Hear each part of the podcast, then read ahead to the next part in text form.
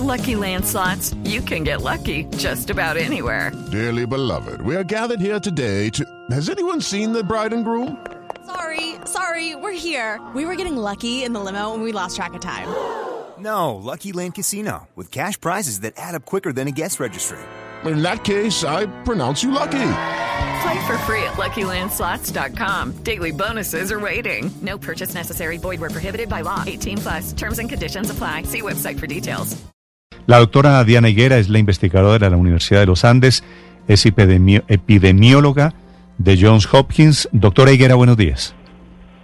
Hola Néstor, a toda la mesa y desde luego a los oyentes, ¿cómo están? Me dicen, doctora Higuera, que usted es la gurú en asuntos de epidemiología, que sabe mucho y que ha diseñado esta, este modelo matemático para analizar los efectos de la cuarentena. ¿Qué ha encontrado usted como investigadora, doctora Higuera?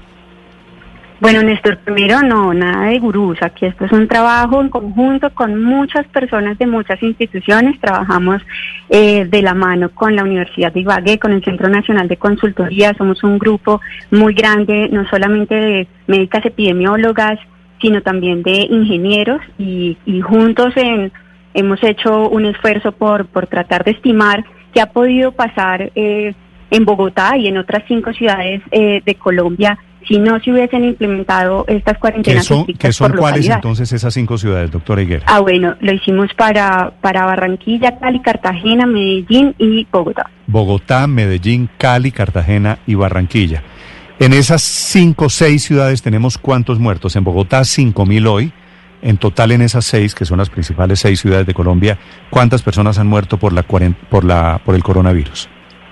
A ver, según los datos que nos arroja el Instituto Nacional de Salud, al día de hoy, estoy mirándolo aquí mismo, ustedes lo pueden, lo pueden mirar aquí, tenemos para Barranquilla 1.592 fallecidos, para Cartagena tenemos 492, para, esto es Valle del Cauca, aquí tenemos para Cali, tenemos alrededor de, no me, no me lo muestra, no me lo muestra, aquí, 1290, eh, Medellín, Ahí Medellín van lo tengo 3.300 más 5.000 de Bogotá, 8.300.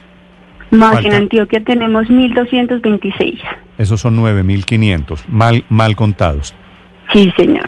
Entonces, cuando nosotros hacemos eh, nuestros nuestras simulaciones, eh, haciendo, recreando estas cinco ciudades de Colombia en computador, encontramos en particular para Bogotá, porque es para quien, para la ciudad en la que tenemos más información, encontramos que eh, se pudimos haber encontrado 450 muertes a 674 muertes más de las que de las que estamos observando al día de hoy de no haberse aplicado las cuarentenas estrictas por localidad.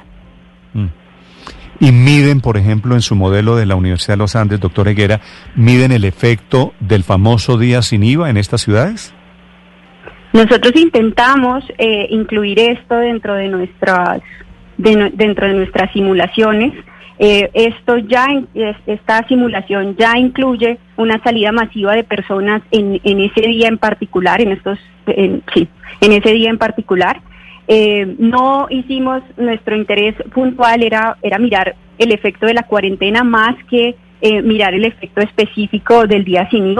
Eh, entonces, digamos, no le tendría un número específico sobre, sobre eso en particular, pero sabemos, y, y creo que es algo que, que lo han discutido otros de mis colegas antes, el, el aumento de, de eventos masivos, el aumento del contacto entre personas facilita la transmisión y por ende, de- desde luego que iba a haber un aumento en el número de casos por esa, por esa situación.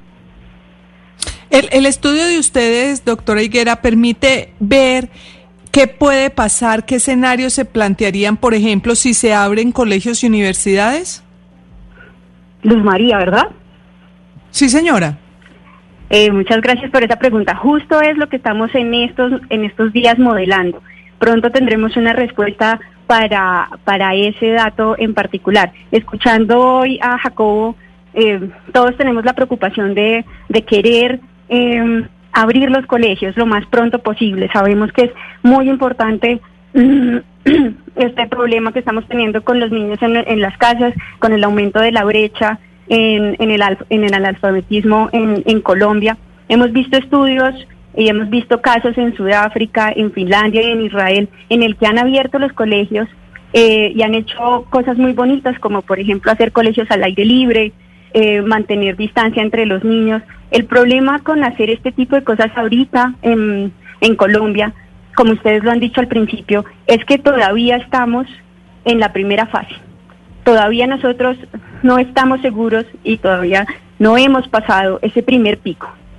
Eh, no podemos en este momento empezar a pensar en cómo abrir los colegios porque la mayoría de las personas, la mayoría de, las, de los países que lo han hecho antes, eh, lo han hecho en la siguiente etapa. España, por ejemplo, en este momento está por abrir los colegios, pero esto pasa es luego del pico. Nosotros debemos esperar en este momento. Todavía no estamos listos para esto. Bueno, una espera eterna mientras a los niños se les sigue haciendo el cerebro literalmente más blandito, doctora Higuera, pero quisiera hacerle otra pregunta. En esta época, digamos, la otra preocupación es, es la, la influenza anual, que aunque circula todo el año, tiene dos picos, generalmente uno de ellos ahorita en el mes de septiembre. La influenza afecta al 10% de la población del país por lo general, que es mucho más que el 1% que tiene en este momento el coronavirus. ¿Qué hacer? Es lógico que la gente salga en este momento a ponerse la vacuna vacuna de la influenza sabiendo que el coronavirus está circulando también? ¿O, es mejor no hacer nada y quedarse cada quien en su casa?